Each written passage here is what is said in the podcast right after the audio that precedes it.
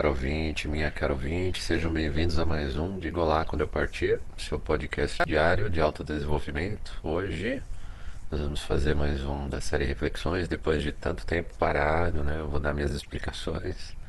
É, podcast número 68 da série Reflexões hoje. É, eu coloquei como tema Você é livre para sofrer se quiser. Né?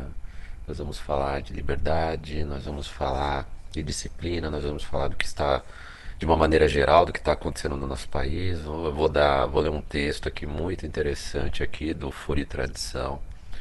É, e vou falar de, de alguns assuntos, inclusive me justificar né, essa ausência desses dias aí. Até porque, meu caro ouvinte, minha caro ouvinte, eu não quero gravar por gravar, apesar de eu saber que o YouTube, o YouTube que já está apesar de nós termos o nosso podcast na, em várias plataformas, né? Eu recebi a mensagem de que o nosso podcast na, no iTunes, né? No, no Apple Podcast está é, crescendo muito lá, apesar de eu não saber ainda onde, onde eu encontro os números, mas eu recebi uma, um e-mail deles dizendo da nossa colocação nacional, né? Na, é, nós já estamos entre os 200 maiores podcasts do, do Brasil em língua portuguesa, né? Aliás, eu não sei se é, preciso olhar lá se é em língua portuguesa ou no Brasil, mas praticamente língua portuguesa aqui no Brasil, né? E, tratando de temas da área de psicologia, né? E, e autoajuda, né? É um bom sinal já, né? Estamos crescendo lá, estamos sendo menos podados do que no YouTube que não está divulgando e, e, até por isso eu sei que é, o YouTube ele prefere que haja pelo menos um, um, um vídeo diário, né? É, para ajudar na, na, divulgação, mas é, basicamente eu, eu sempre gostaria de estar é, estar animado para poder falar do tema, né? estar disposto é, naquele dia a falar do tema. Eu não quero só gravar por gravar, né? E, e houve uma série de questões que eu vou colocar aqui no podcast, né? Então, vamos fazer aqueles anúncios que sempre fazemos no início. É, visite o nosso site, né, o www.digaolá.net. Lá no nosso site você tem todos os nossos podcasts, o acesso a, a, ao link das principais plataformas em que nós estamos no nosso podcast. Você também pode enviar sua mensagem de áudio lá pelo nosso site, diretamente pelo site pelo seu computador ou pelo seu celular, desde que você tenha no seu computador um microfone e não precisa se identificar. Você pode fazer uma doação de qualquer valor lá no nosso site e assim contribuir para que a gente continue com esse projeto. É, e lá no nosso site, www.digaolá.net, você também pode se cadastrar para receber um e-mail a cada nova postagem. Basta ir em qualquer postagem nossa lá e fazer um comentário em qualquer uma das postagens, né? E quando você clicar lá para fazer um comentário, na parte de baixo de cada postagem, vai aparecer uma caixa de seleção, é, receber um e-mail a cada nova postagem, é só você marcar e fazer o seu comentário. Então, uh, eu ainda, eu vou continuar ainda, né? Nós temos vários projetos ainda, estamos já terminamos a parte 3 da, do conceito de psicanálise e angústia, né? Vamos continuar a nossa série Red Flags, né? Terminamos a 6.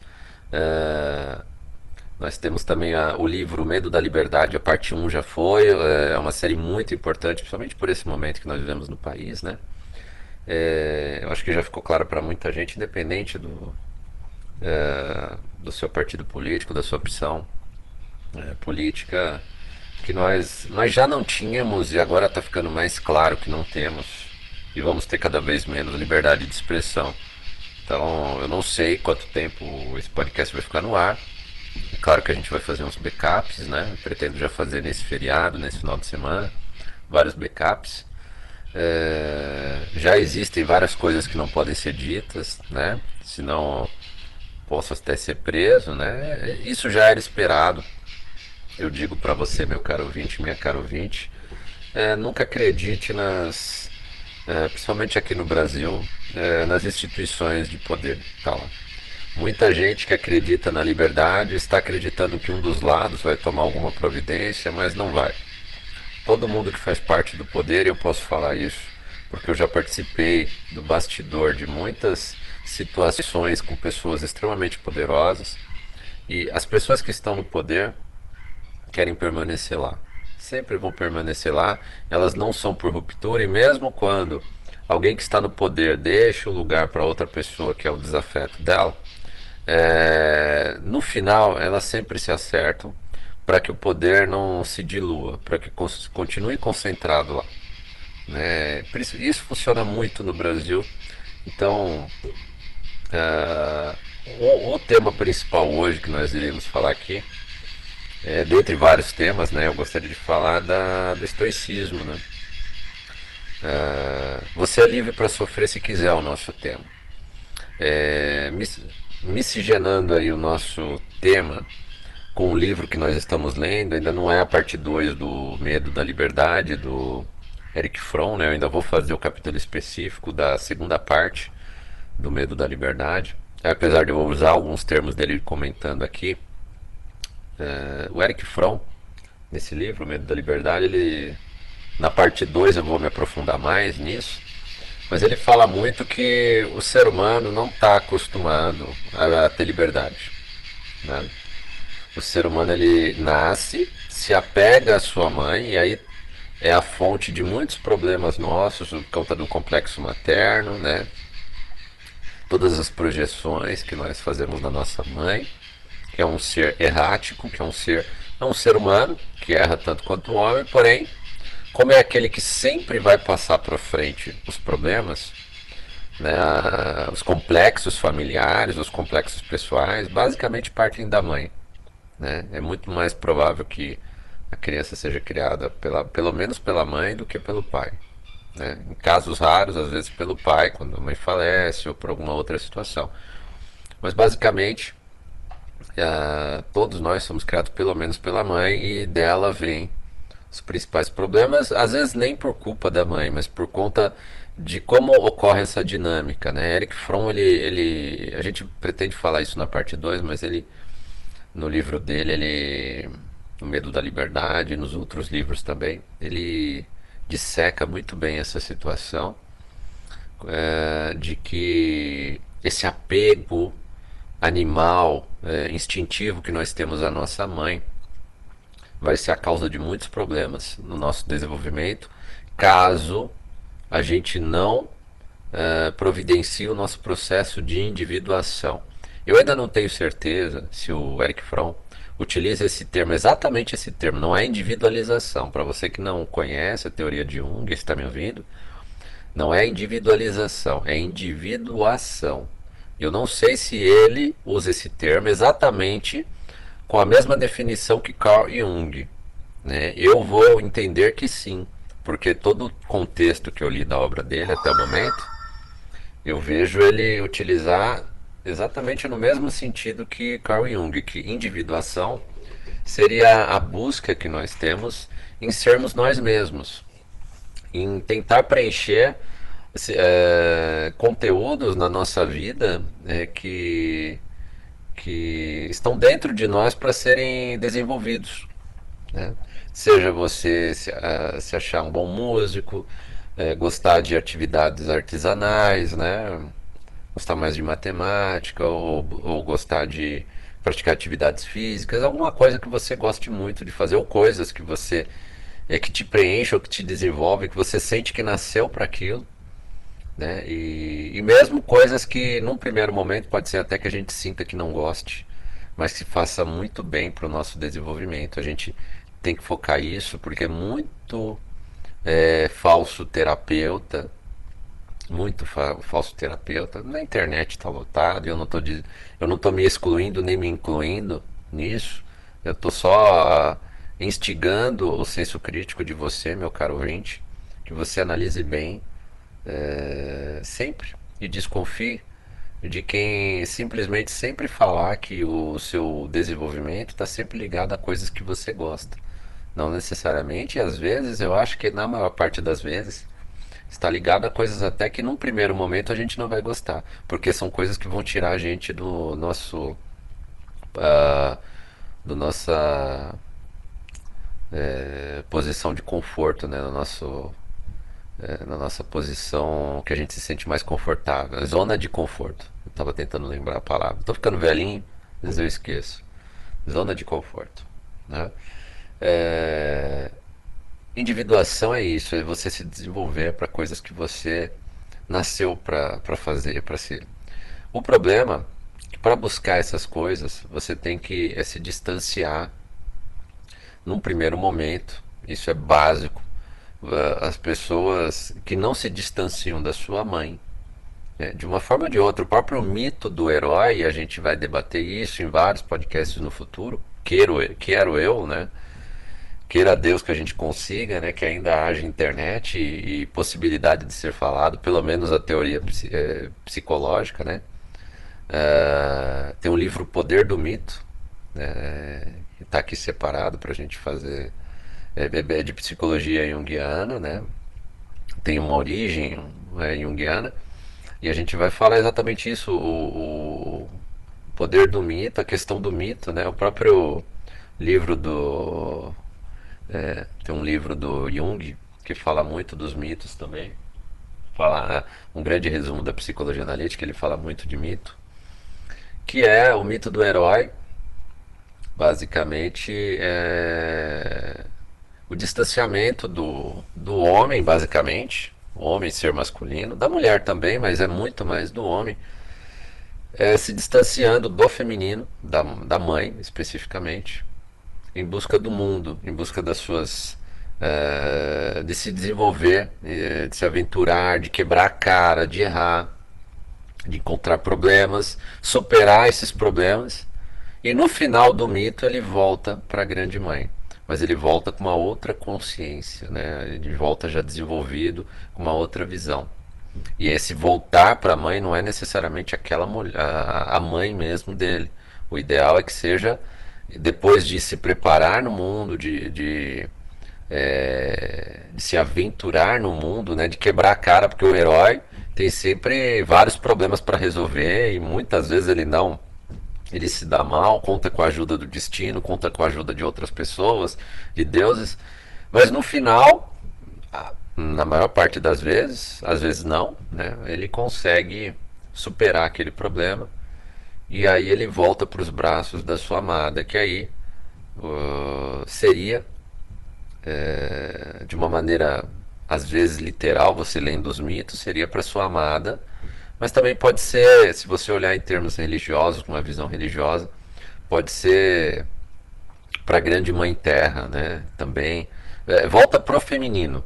No final de, de toda de toda a aventura dele pelo mundo, desse desenvolvimento dele, ele se volta para o feminino, que pode ser voltar para a grande mãe terra, ele falecendo, né, no fim da vida, pode ser se casando, né, pode ser constituindo uma família, é, mas ele se volta para as questões femininas depois de ser o herói. E aí ele se torna uma pessoa mais evoluída. E o ideal seria que esse herói, esse, esse herói pós o mito, ele passasse esse, esse instinto para o filho, né? que é o que não está acontecendo hoje na nossa sociedade, né? com, principalmente com muitas mães solo. Né? É, você tem só o feminino sendo passando e o masculino sendo feminilizado e você tem o tudo que é masculino sendo criminalizado, sendo desconstruído. Né? E aí você tem a desconstrução também no mito do herói, e aí você vai ter uma série de homens, e às vezes é, não só homens, homens e mulheres, porque a mulher também vive da sua forma o mito do herói também. Ela tem que se afastar da sua mãe, a mulher. Né? Mas a relação é um pouco diferente. Né? Eu pretendo fazer, quando falar de ânimo e ânimas, né? ânimo, ânimos e ânimas e ânima, é, pretendo estar tá falando da psicologia da psique feminina. Né? Do livro da Emma, da Emma Jung, que era a mulher do Jung. Né? Ela escreveu um livro específico da, da psicologia inconsciente feminina. Né? Mas a gente vai fazer um capítulo específico sobre isso. Mas ela também vive o mito do herói da sua forma, né? E ela também precisa se afastar da sua mãe. De uma forma ou de outra, ela precisa. Né? Uma, uma filha muito apegada à mãe também não é saudável para ela. Né? Mas a questão é Uh, a gente tem cada vez menos o, herói na vida das pessoas, as pessoas cada vez menos buscam uh, se individuar, buscam se afastar daquela zona de conforto, principalmente da sua família, da sua mãe, para buscar o mundo. E aprender, às vezes quebrando a cara. Aliás, às vezes não, né? O ideal é que você realmente quebre a cara o menos possível, menos, de uma forma menos dolorosa possível, mas que você busque o mundo de várias formas, indo morar sozinho, sozinha, né, se distanciando da sua família, não necessariamente casando. Eu acho até que não seria a melhor opção, seja sair das, da casa dos seus pais e já é, e já ir casar. Né? Eu acho que a melhor das condições é você, no mínimo, passar um tempo morando sozinho. Né? Isso é uma opinião pessoal minha. Não estou falando de nenhuma pesquisa, não. A minha própria experiência. É, e, que eu já acompanhei de várias pessoas. Eu acho que a pessoa morando sozinha, é, sendo independente por si só, se tolerando sozinha, eu acho que ela dá mais valor à, sua, à, à companhia à pessoa, e consegue ser mais crítica se aquela companhia não está sendo uma boa companhia. Se você está tendo a companhia de alguém para futuramente formar uma família, né? Você cria um senso crítico melhor. Mas desde que você tenha vivido um tempo sozinho, sozinha, lá, lavando sua própria roupa, pagando suas próprias contas, né? Para você poder até comparar se vale a pena ter alguém na sua casa. Eu digo que eu, por exemplo, não vejo por que eu ter alguém na minha vida hoje né? tanto em questão é, financeira quanto questão legal, é, até questão emocional. Né?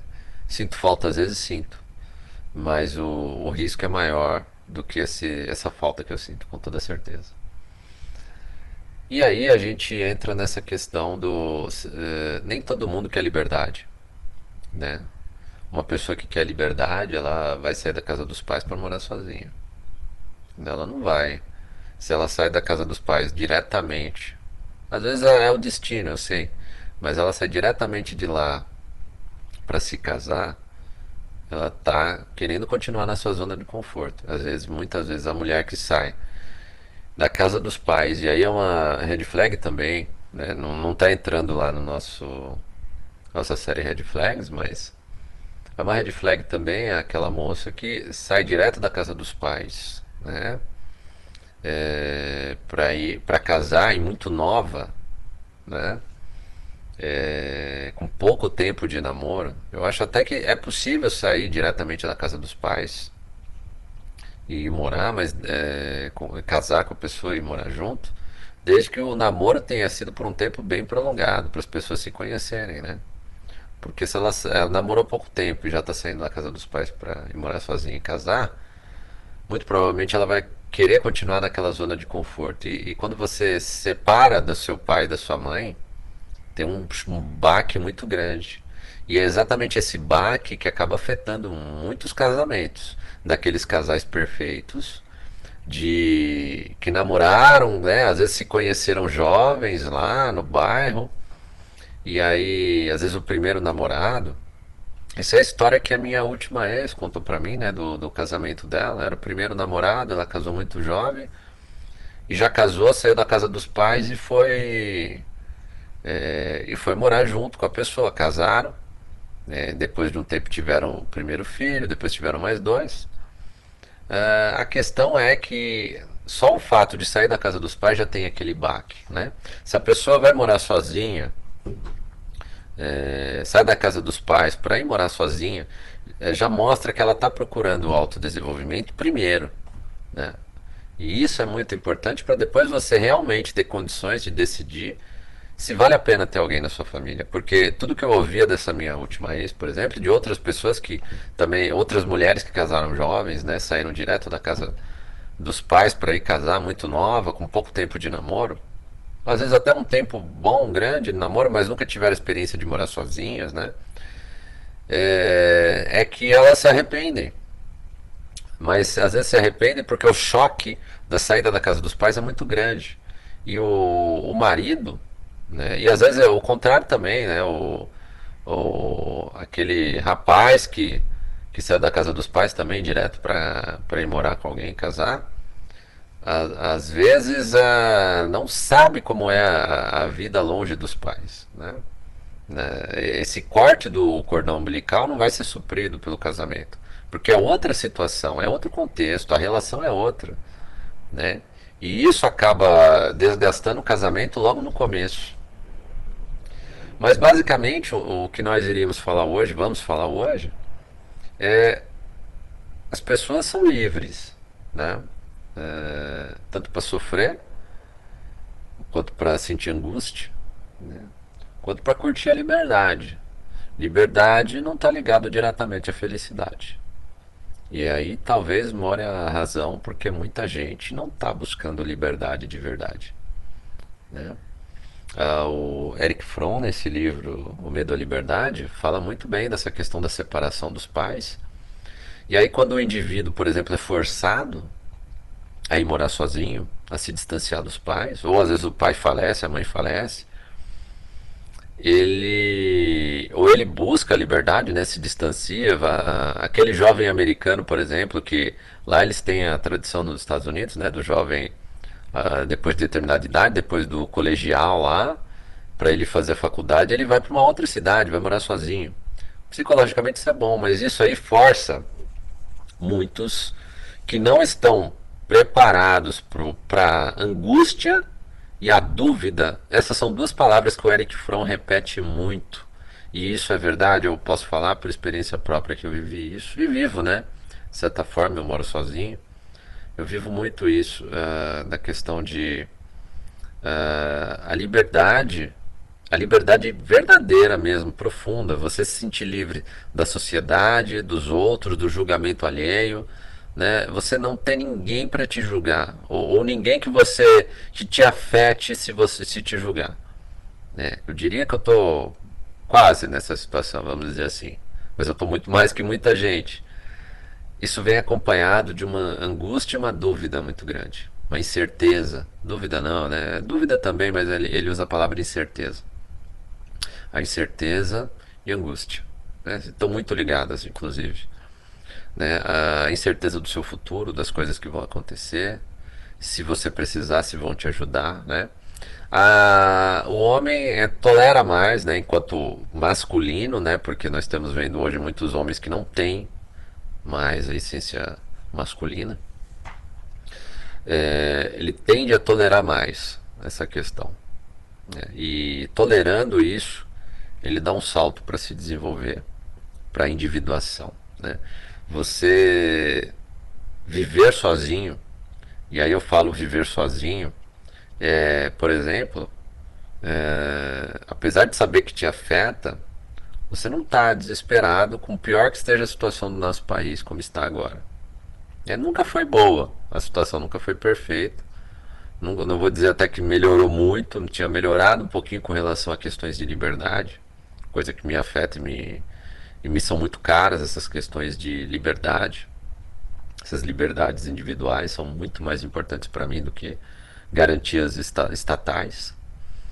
E aí é, nós vamos ver um recrudescimento disso daqui para frente. Não sei se vai voltar, se eu estarei vivo vendo o retorno de alguns é, resquícios de liberdade. Eu, a tendência eu acho que é piorar, né, a ponto de eu não saber nem se em determinado momento vão tirar do ar nosso podcast, né? Uh, mas uh, o homem tende a tolerar mais essa questão do, da angústia e do sofrimento, e aí ele tem um desenvolvimento. Eric Fromm fala isso, né, especificamente do masculino também. Ele tende a, a ter uma individuação mais. Uh, mais concisa, né? mais, mais firme, mais consistente. Uh, desde que ele, ele aceite essa angústia, essa dúvida a, que acompanha a liberdade. E eu estou falando de liberdade, por exemplo, você poder fazer o que você quiser da sua vida e não temer julgamento alheio. Você não não está preso emocionalmente a alguém, apesar de você gostaria, por exemplo, às vezes de estar próximo de alguém, é, de ajudar outra pessoa, de, de ter sentimentos por outras pessoas mas é, não são coisas que te prendem, né? Não são coisas que te limitam. Você se realmente se sente livre para hoje você estar aqui, amanhã se você quiser se acordar e falar, hoje eu não quero mais estar aqui, você pode não estar. Né? Você é livre nesse sentido, uma liberdade total. Essa liberdade total é sempre acompanhada de angústia e dúvida, né? incerteza. E aí que muita gente não suporta, porque essa essa incerteza, essa angústia que acompanha a liberdade, ela é profunda demais. Eu reafirmo, e essas são palavras do Eric Fromm no livro O Medo à Liberdade, e eu confirmo né, por tudo que eu já vivi. Realmente a, a principalmente a angústia que acompanha a liberdade é uma angústia é, de, de incertidumbre com relação ao, ao, futuro, né? Por exemplo, se você se sentir mal agora, quem vai te ajudar se você está distante de tudo e de todos? Né? Uh, você se sente fraco. Porque, uh, veja bem, palavras do Eric Fromm, e são muito importantes a gente entender isso. Quando você se afasta dos seus pais, né? Eu tive meus motivos, né? Não foram nada saudáveis, mas eu já expliquei isso em outros podcasts. Mas quando você busca o mundo, quando você vai uh, nesse mito do herói buscar ser você mesmo, e você quebra a cara várias vezes, você começa a perceber a cada paulada que você recebe do mundo, a cada não que você recebe na cara, a cada parede que você dá com o nariz na, na sua frente, você percebe o quanto você é pequeno, você percebe o quanto você é insignificante para o resto do mundo. É. Isso vale para todo mundo que realmente enfrenta o mundo. Para uma coisa que eu, que eu nunca fiz, né? Também acho que eu não vou ter mais oportunidade nessa vida de fazer. É, mas eu acho que ajuda muito para quem puder fazer. É, as pessoas são mochileiras, né? Vão fazer uma viagem por vários países tal e é um risco muito grande, mas essa liberalidade da pessoa de se colocar em situações, em países distantes, em, com pessoas que não a conhecem, passar situações às vezes difíceis, né? É, tem um canal que eu acompanho muito, é o Mundo Sem Fim, né? é um casal, é o Renan e a Michelle é, no YouTube, né? Se você quiser acompanhar, é, eu já vi várias situações e uma que me chamou a atenção, se você for acompanhar, às vezes você conhece o Renan e a Michelle do canal Mundo Sem Fim, foi uma situação que eles tiveram no, na Mongólia, é, numa situação extremamente difícil lá, e uma tribo mongol ajudou eles, e eles ficaram semanas com essa tribo, se quisessem viver lá o resto da vida eles estavam aceitos lá nessa tribo. E passaram por uma situação muito difícil, inclusive de risco, de, de, de abuso da, da Michelle por conta de um caminhoneiro lá que deu carona para eles e até às vezes agressão do Renan, né? E eles foram salvos, ainda bem, por essa tribo e mongol e eles ficaram lá e foi uma das, uma, uma das experiências mais bonitas que eu já vi na TV, né? no, no, no YouTube, né? Eu recomendo você ver essa história, esses dias que eles passaram lá na Mongólia sem entender nada do que eles estavam falando. Eles não falavam mongol, eles estavam ali de passagem, né? E aí depois disso aí eles conseguiram chegar na Rússia e foram no, naquele transiberiano, naquele trem transiberiano que era o objetivo primeiro deles. Ou eles foram para a China, né? Eu não, eu não tô lembrado mais ou menos que, que, para onde eles foram, da onde eles vieram, se eles vieram da Rússia, tal. Sei que né, essa da Mongólia me marcou bastante. Mas essa, essa busca de, de estar em situações, tudo bem que é o ganha-pão deles, né? Eles, eles gostam disso, de se colocar em outras situações, filmar e, e eles ganham dinheiro com a visualização disso, mas assim, se coloquem na situação deles, né? Do outro lado do mundo, muito provavelmente eles têm pai, mãe, eu tinha, eu tenho familiares, amigos, eu sei que tem aqui no Brasil é, e eles do outro lado do mundo, sem poder pedir ajuda para ninguém, né, se acontecesse alguma coisa tal, mas conseguiram levar isso, a experiência que eles, que eles tiveram de vida, é algo que nenhum dinheiro paga. Né, essa, esse desenvolvimento que eles tiveram em contato com essa, com essa tribo que aceitou eles, o aprendizado que eles tiveram com essa aceitação dessa tribo, né, é uma coisa bem humana.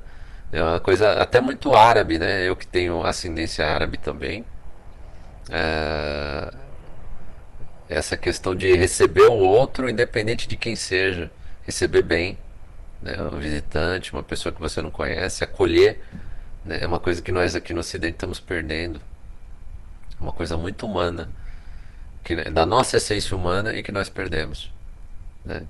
E até por essa razão de nós perdermos isso aqui, que leva muitas pessoas, inclusive eu, a se afastar da sociedade doente. Você não é doente se você não compactua com uma sociedade doente. Não é você que é doente, é a sociedade que é. é. Então é por essa razão que eu me afasto de uma sociedade doente. Então, uh, essa busca de situações uh, de desenvolvimento a maioria das pessoas não está disposta a fazer, né? Uh, talvez as pessoas às vezes estão dispostas a fazer uma viagem de sete dias no, no, na Mongólia, por exemplo, e, e, voltar, né? Deixando avisado todo mundo, com transporte pago tal.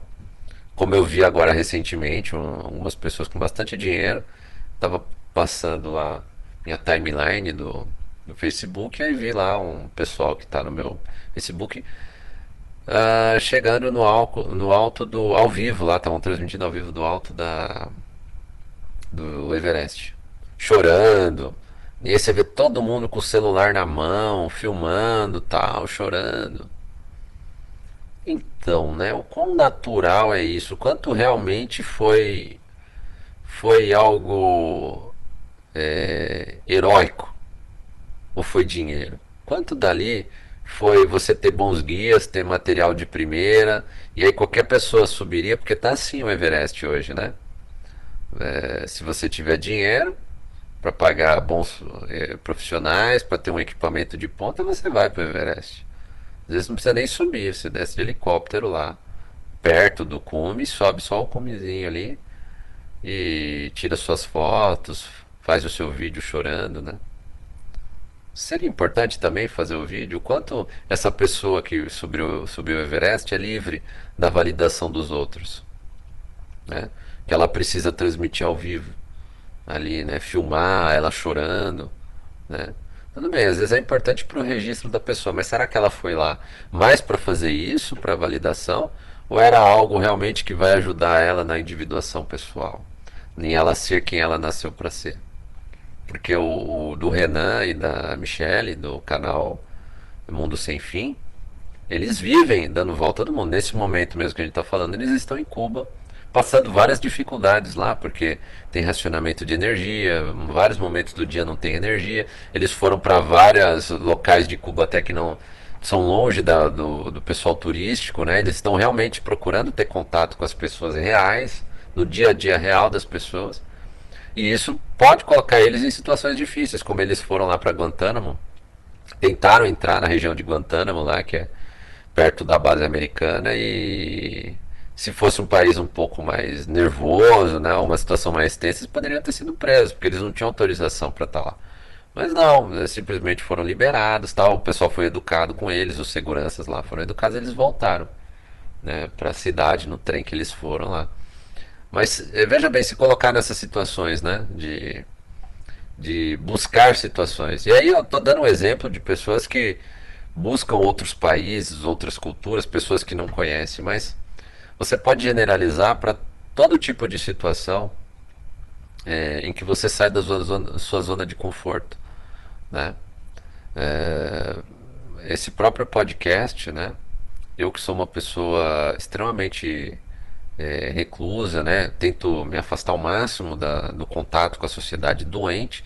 Eu gosto de contato com pessoas, mas é, de pessoas saudáveis mentalmente, né? Tô, tanto que eu estou numa área bem distante, onde é, as pessoas não têm tanto contato com com essa cultura doentia do dia a dia, elas ainda têm aquele resquício de cultura é, tradicional ainda, né, de contato pessoal, e eu gosto muito daqui onde eu estou, mas o contato é muito pouco, né?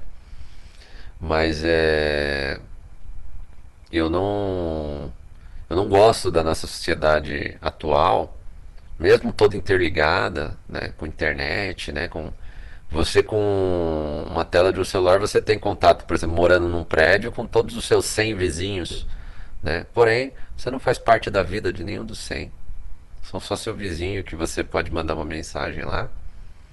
Mas que diferença vai fazer na sua vida? Né? Pode ser que você encontre um que faça diferença, que, né? Mas e aí? E a importância na vida do outro? Né? Você pode morar, como eu morei, na, no centro de uma grande cidade, numa das maiores cidades do mundo, é, e se sentir sozinho, porque ninguém ali está dando a mínima para você. Ninguém ali. Você pode ter uma família gigantesca e ninguém ali dá a mínima para você, ou às vezes até pior. O pessoal te usa para limpar os pés em você, para te servir como mau exemplo. E aí é, é, aí que entra o texto que eu gostaria de ler hoje aqui, do Fúria e Tradição. Fúria e Tradição é um canal tradicionalista, né? É, eu gosto muito de ler, apesar de eu discordar muito do posicionamento dele com relação ao feminino. Né? Ele ainda tem uma visão muito tradicionalista e acha que toda mulher tradicionalista, toda mulher tradicionalista, né, não cai nas, nos erros feministas, né? Pelo contrário, há feministas tradicionalistas também, né? Carla Zambelli que o diga, né? Mas, uh, apesar disso, eu o leio, mesmo as partes que eu discordo, porque eu gosto de ver a posição de alguém que tem embasamento para falar. Então eu vou, eu vou, ler um texto dele que me chamou muita atenção, até porque é uma história que me toca muito, porque é muito parecida com a minha, claro que vai me tocar.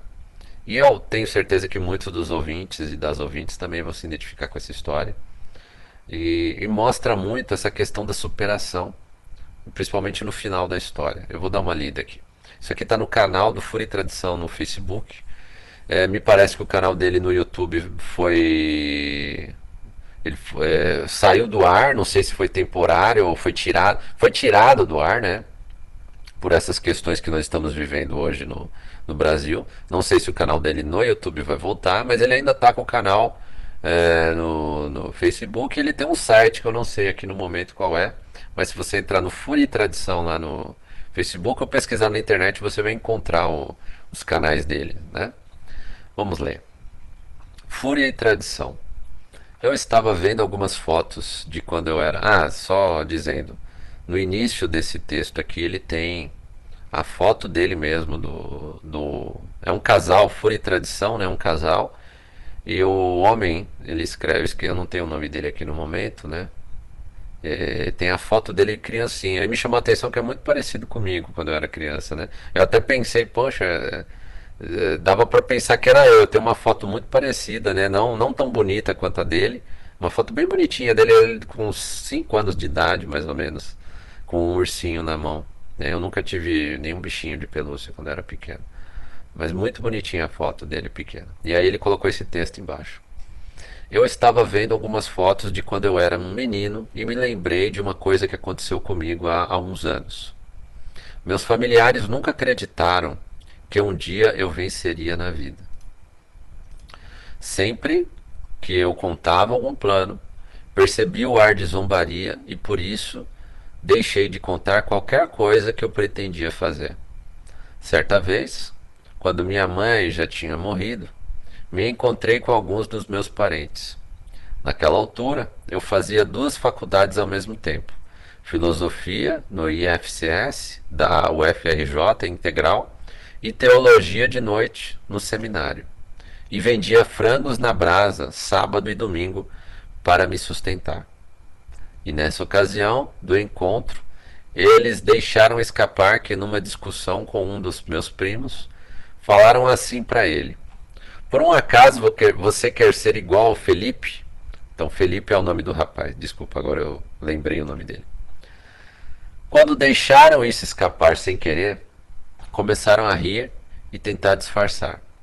Mas naquele momento descobri que eu era usado como um exemplo ruim para ofender as pessoas da família.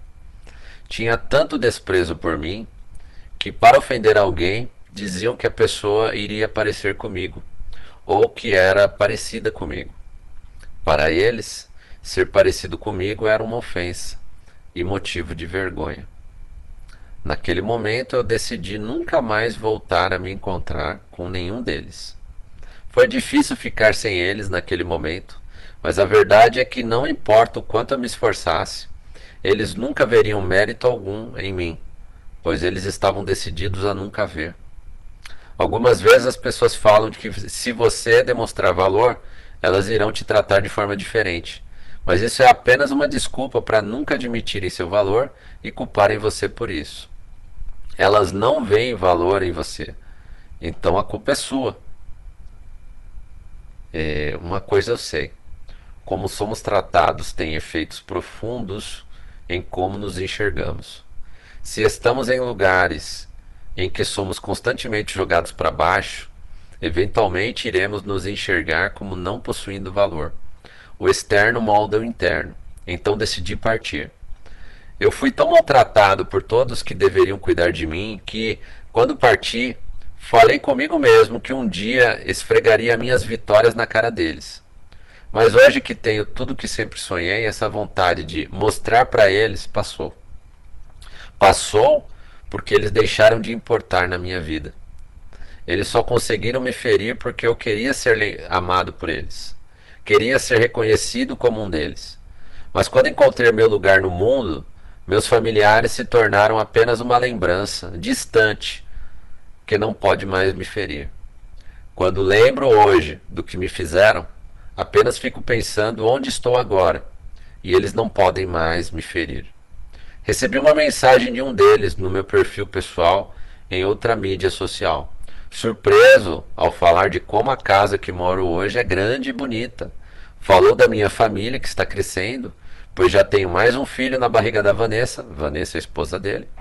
E brincou falando que para eu fazer um churrasco e chamar todos para passar uma tarde na piscina. Eu apenas visualizei e bloqueei. Nenhum deles nunca irá ter contato com a minha família, nem nunca colocará os pés aqui em casa. O que aprendi com tudo isso é que chegará um momento na sua vida em que algumas pessoas vão se arrepender por terem te tratado mal. Confie em mim, com certeza virá. E quero te dizer algo muito importante: eu acredito em você. Você não é um fracassado. Você só precisa de alguém que te dê um abraço apertado e te diga para seguir sem medo, pois você é capaz. Você é capaz. E aqui o Felipe termina o texto dele, muito bonito. Né? Um texto que me tocou muito, por vários trechos, né? a história ser muito parecida com a minha. Eu tive um marco, é muito importante às vezes, a gente quando a gente tem um marco na nossa vida em que a gente fala, eu parti nesse momento.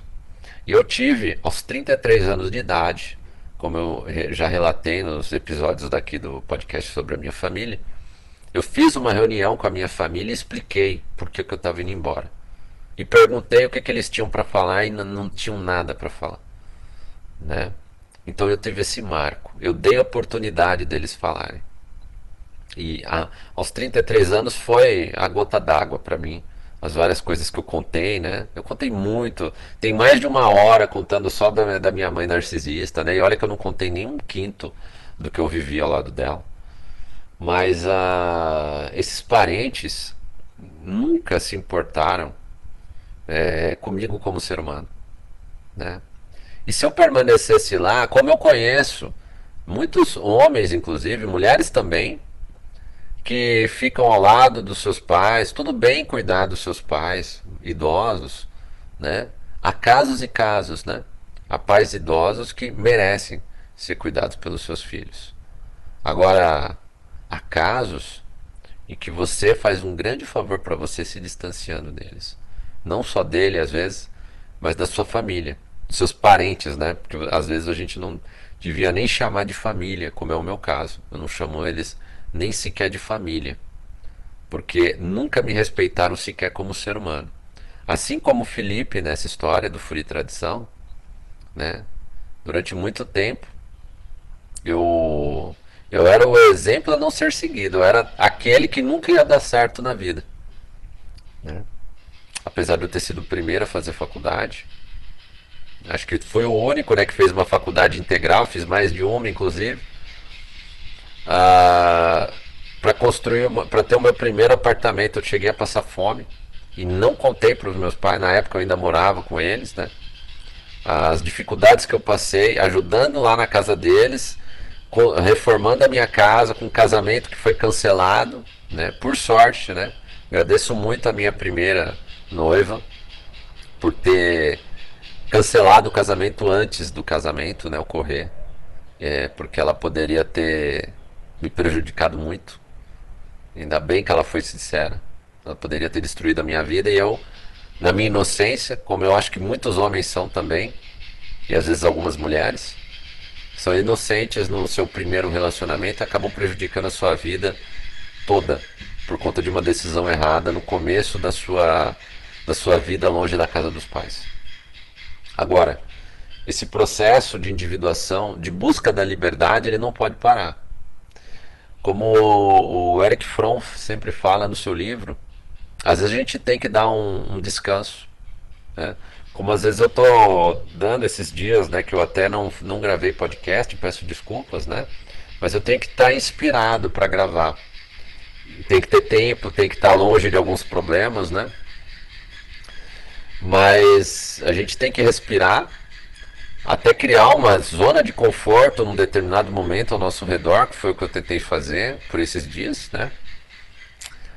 E aí, enquanto você estiver nessa zona de conforto, que não pode ser eterna, você reflete. Quando você estiver angustiado com essa sua liberdade, quando você estiver ansioso por você ver a incerteza que é você viver longe das pessoas, por por não estar tá se colocando numa situação em, em, de procurar uma pessoa amada, por exemplo, você e eu não vou negar, todo homem gostaria de ter, e eu acho que toda mulher também, é, é, mentalmente saudável, também gostaria de ter, se não tem, uma pessoa legal para ter do seu lado, seja homem ou mulher, seja uma pessoa homossexual, heterossexual.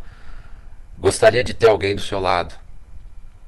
E é claro que dá muito sofrimento a gente ver a situação atual do mundo e você saber que você, entre se colocar numa situação de risco hoje, colocar uma pessoa dentro da sua casa para te prejudicar, com risco grande de te prejudicar, é, e viver sozinho, você prefere viver sozinho. E aí essa angústia e essa ansiedade que vem acompanhada dessa sua liberdade. Eu posso fazer o que eu quiser da minha vida. Eu tenho a liberdade. Eu posso não estar aqui amanhã se eu quiser, posso ir para onde eu quiser, né? Tem o dinheiro, tem os meios, né? Mas isso não está acompanhado só da felicidade, né? De, dessa sensação de liberdade. Essa liberdade traz angústia, como Eric Fromm falou nesse livro. Ele está associado à angústia e à incerteza, né? Quando você estiver nesse, nesse, nesse mergulho às profundezas da angústia, como eu tive nesses últimos dias, e é comum acontecer de vez em quando, porque ocorre geralmente nos momentos em que a vida te dá algumas pauladas, e eu levei algumas durante essa última semana. É o momento que você tem que respirar, é, criar uma zona de conforto temporária né, para se restabelecer, e aí você planejar a continuidade desse seu mito do herói, dessa sua, na continuidade dessa sua busca da sua liberdade é, o estoicismo. E aí que entra o estoicismo, né? Que é, você vê bem na questão aí do Felipe, né? Quando ele fala que ele um dia esfregaria as vitórias na cara da, dos familiares dele, mas quando ele alcançou tudo o que ele queria, ele, ele viu que os familiares não importavam. Era tão, eram tão, os familiares eram tão pequenos para ele tão insignificantes perto das conquistas que tudo que ele conquistou teve, de todo o mito do herói que ele, todo o sacrifício pessoal que ele viveu para chegar onde chegou, que a, a, felicidade de ter conquistado tudo, de ter particip, de ter passado por toda a dificuldade conseguido, a felicidade é muito maior do que aquele teria esfregando na cara dos familiares que já não importavam mais, porque ele mostrou para ele mesmo que ele conseguia. É diferente daquele pessoal que subiu que eu falei no Everest, e já foi com o celular carregado, né, para filmar, porque o importante era mostrar para todo mundo. Como o Felipe falou aqui, esfregar na cara de todo mundo, né? Ó, oh, eu tô no Everest e você não tá. O importante não era ele ter subido no Everest. Eu tenho um outro canal pessoal no YouTube que eu simplesmente apaguei. Tem vários momentos meus de conquistas pessoais minhas e até é, de vivências pessoais minhas que foram muito importantes para mim e eu ocultei os vídeos só pra mim. Porque eu cheguei num momento da minha vida que eu percebi que aquelas conquistas eram importantes para mim, não eram para eu estar tá mostrando para todo mundo. Então, o, o, as coisas mais importantes que eu filmei da minha vida sozinho, das conquistas que eu tive ao lado de algumas pessoas muito boas que tiveram na minha vida, eu ocultei e só eu vejo. Porque não é importante para mim mostrar para os outros, olha, eu, eu consigo fazer coisa que você não faz. Não é esse o objetivo. Eu quero olhar aquilo lá e pensar, olha que momento maravilhoso eu tive. Olha a dificuldade que eu tive nesse momento e eu consegui superar. Né? Não é a validação que eu busco, é meu autodesenvolvimento. E aí eu quero deixar essa experiência para você. Eu estou bem inspirado para eu queria estar tá bem inspirado para fazer esse podcast hoje, por isso eu fiquei vários dias para fazer, né?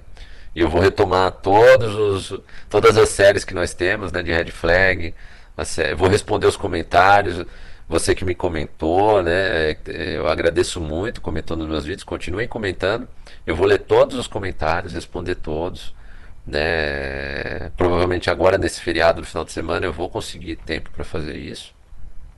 Pretendo estar. Tá é, inspirado para responder, para olhar com calma todos os comentários, né? E que cada dia tenha mais comentários também. Mas o, o recado é esse, né? A sua individuação é importante e ela vai vir acompanhada, meu caro ouvinte, minha caro ouvinte, caso você busque a liberdade, porque a, a individuação está ligada à, à liberdade, você se desenvolver está necessariamente ligado à sua liberdade. Mesmo que você esteja casado, morando com alguém, você tem que se sentir livre. Você não pode se sentir preso, presa a uma situação, a alguém. Você tem que se sentir livre. Né? Eu não estou falando aqui de libertinagem no casamento, por favor. Né? Eu estou falando que a pessoa que mora com você, que está com você, o seu familiar, tem que permitir você ser quem você é, fazer coisas que você gosta, é claro, com todo respeito a um e ao outro. Não estou falando aqui, por exemplo, da pessoa que pede para fazer swing. Aí a pessoa já não te ama mais, não é um casamento, né? Não, não sabem o que é um casamento, não é isso. Então, a pessoa que sabe que você gosta de determinadas coisas e que não vai te impedir de fazer essas coisas. Porque é importante para o seu autodesenvolvimento. E aí eu não estou falando de grandes coisas para postar aquela foto, fazer aqueles vídeos, não. Coisas que te preencham. Aprender um, um instrumento musical a tocar, uma nova língua, estudar, né? buscar um novo trabalho, né? Uh, se colocar em situações que você sabe que serão difíceis, mas serão boas para você. Né? Quando um ano atrás, um ano, menos de um ano, vai, eu me coloquei o desafio de, é, de aprender motociclismo, né? E olha que eu mal. Há muito tempo eu já não andava nem de bicicleta, quanto mais de moto que eu nunca andei. Eu me coloquei em várias situações de risco, né? Ah, claro, risco programado, mas eu saí muito da minha zona de conforto, né? Se fosse olhar a minha zona de conforto, eu nunca queria subir numa moto. Né? Até pelo risco, até por todo o custo que eu tive, né? Dor de cabeça com documento de moto, tal, autoescola. Hoje eu ando de moto. Né? E eu sei da importância que a moto vai ter pro mito do meu mito pessoal de herói, para as coisas que eu vou fazer futuramente. Eu sempre, é, por enquanto eu sou só um motociclista de fim de semana, né? Mas eu sei, procuro sempre treinar, como eu vou treinar amanhã, no domingo, no feriado. Me colocar em situações com um certo risco programado, mas que eu vou aprendendo. Né? E eu sempre me coloco, em algum momento da minha vida, eu tenho que estar numa situação que para mim é fora da minha zona de conforto. Isso é um sinal para mim, para você, meu caro ouvinte, minha caro ouvinte, de que você está se desenvolvendo. Né? Se você está feliz e confortável, você está na sua zona de conforto, você precisa sair dela. Mas não é procurar loucamente alguma coisa que vai te trazer validação, que é o que a maioria das pessoas fazem. Eu vou subir o Everest para mostrar no meu Instagram que eu estou subindo. E eu vou conquistar mais mil seguidores. Não, não é isso. Vai te trazer uma experiência legal na sua vida. Você fazer um mochilão em outro país, Sem filmar, sem ser o youtuber tal. Só por viajar mesmo. Será que não é uma experiência válida que vai te ensinar muita coisa e tirar você da zona de conforto mesmo sabendo dos riscos que tem isso? Pense nisso, meu caro ouvinte. E, e pense principalmente o principal recado aqui. A liberdade está ligado à angústia. Está ligado à incerteza. E quando você estiver muito mergulhado nessa angústia que a liberdade te traz, não pense em voltar para a zona do conforto e nunca mais sair de lá. Utilize o estoicismo. E como eu, eu havia prometido, né, o que fazer é, com o estoicismo, né, quando você tiver com essa angústia, como eu fiz agora nessa semana, atue naquilo que está ao seu alcance. O que não tem solução pelas suas mãos, solucionado está. Esse é um recado do meu avô, né? Pessoa muito inteligente da época dele. E é um recado que a gente não pode esquecer jamais. Se você não pode atuar sobre um grande problema que estão impondo a você, porque acontece o seguinte: conforme você busca liberdade, meu caro ouvinte, minha caro ouvinte, você deixa muitas vezes de ter a proteção de, do mundo, né, das pessoas, da sua zona de conforto, daquelas pessoas que te protegem ao seu redor. E você leva mais paulada do mundo, você leva mais martelada na cabeça. E eu levei várias, essa semana levei algumas. E aí você se sente pequeno, se sente angustiado. E é nesses momentos que você tem que parar e pensar como eu fiz. Uh, eu posso modificar isso? Eu posso atuar sobre esse problema? Não posso. Então deixa ele se resolver. Se isso acontecer, eu vejo o que, que eu vou fazer. Ou eu já planejo, ah, se isso acontecer, eu faço isso, mas não aconteceu ainda. Então, paciência, eu não posso modificar, não posso acelerar para que aconteça logo, para que se tenha uma decisão logo. Isso muita gente no nosso país está esquecendo. Eu não estou falando de política, não. o meu problema não é política. Eu acho que o problema do Brasil não vai ser resolvido nem na minha geração, nem daqui a 10. Vai o problema do Brasil é cultural. A gente precisa evoluir muito enquanto pessoas para a partir daí a sociedade mudar. Eu sou a favor, como no estoicismo se diz, vamos fazer cada um a sua parte, na sua própria mente, né, no seu próprio estoicismo pessoal, no seu próprio autodesenvolvimento. E aí, com o tempo, o resto do, do nosso país vai melhorar. Né? O país lá, o que o pessoal está fazendo lá em Brasília ou no resto do país, não é que eu não não não quero, estou lavando minhas mãos, não vou fazer nada. Não, eu gostaria que se resolvesse. Se eu puder fazer alguma coisa, claro que eu farei. Agora, não adianta você se angustiar por isso. Não adianta você se angustiar pelas marteladas que a vida vai te dar quando você sai da sua zona de conforto buscando a sua liberdade, exercer a sua liberdade. É, o que você tem que fazer é aceite os, os desafios que a vida vai te trazer como uma oportunidade, e aí não é aquele autoajuda barata de sempre, não. Ah, você saiu da sua zona de conforto, a vida vai te trazer problemas. Quanto mais longe da sua zona de conforto, mais problemas você vai ter. Mais a vida vai te mostrar o quão pequeno você é. Aceite isso. E atue naquilo que você pode fazer dentro da sua pequenez. Se você fizer isso, atuar dentro da sua pequenez, você aos poucos vai crescendo e crescendo como pessoa. É. E a intenção é, basicamente, viver um dia de cada vez. Resolver um problema de cada vez. Resolver os menores problemas possíveis, indo para os maiores e quando não puder mais resolver, esperar uma oportunidade para que se resolvam ou deixar a vida resolver eles, se é que a vida vai resolver. Não é empurrar com a barriga, anote bem. Se você tem condições de resolver um problema que está na sua vida nesse momento, resolva. Se você tem a oportunidade de se antecipar alguma coisa muito grave que vai afetar a sua vida, atue. Planeje agora.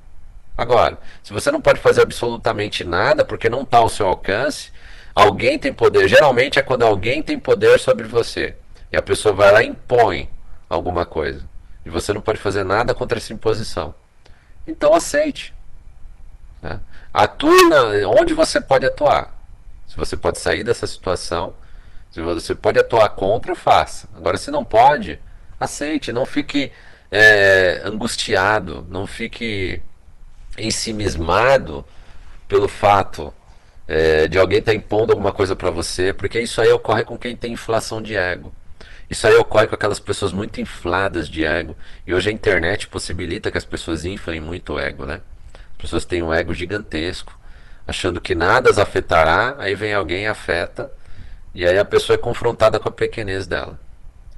O nosso bem, eu, eu tenho certeza que todos os meus ouvintes seguem por essa linha, até pela linha que eu tento seguir, né? É, aqui no podcast. Todos os meus ouvintes, homens e mulheres, tenho certeza que é, são pessoas que têm a humildade dentro de si, estão buscando o seu autodesenvolvimento, que elas sabem o quanto nós somos pequenos perto do mundo, independente de você acreditar em Deus ou não. Né?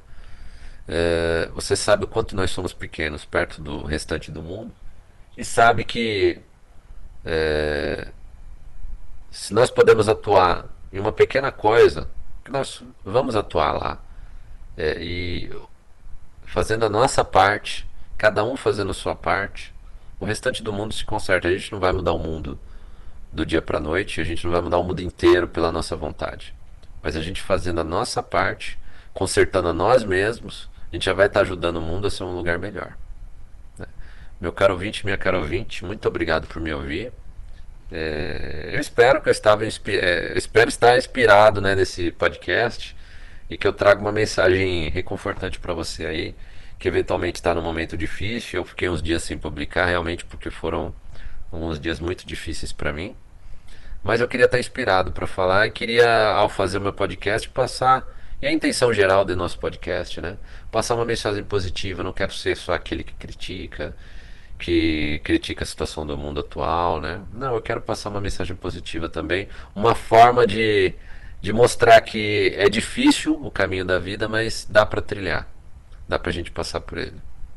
Né? Meu caro ouvinte, minha caro ouvinte, muito obrigado por me ouvir e até o nosso próximo podcast.